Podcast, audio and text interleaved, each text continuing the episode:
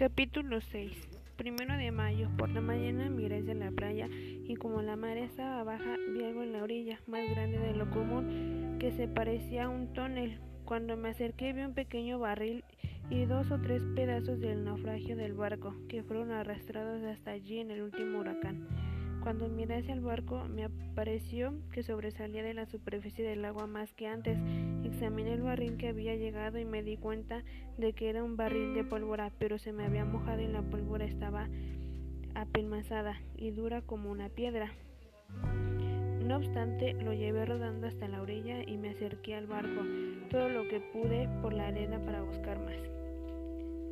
Esto me distrajo completamente de mi proyecto mi vivienda y me mantuvo especialmente ese día, buscando el modo de volver al barco, pero comprendí que no podría hacerlo, pues su interior estaba completamente lleno de arena.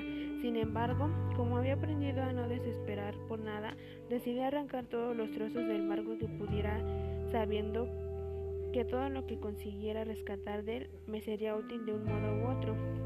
3 de mayo comencé a cortar un pedazo de travesaño que sostenía, según creía, parte de la plataforma cubierta. Cuando terminé quité toda la arena que pude de la parte más elevada, pero la manera comenzó a subir y tuve que abandonar la tarea. 4 de mayo. Salí a pescar, pero no cogí ni un solo pescado que me hubiese atrevido a comer y cuando me aburrí de esta actividad, justo cuando me iba a marchar, pesqué un pequeño delfín. 5 de mayo. Trabajé en los restos del naufragio, corté en pedazos otro travesaño y rescaté tres planchas de abeto de la cubierta, que e hice flotar hasta la orilla cuando subió la marea.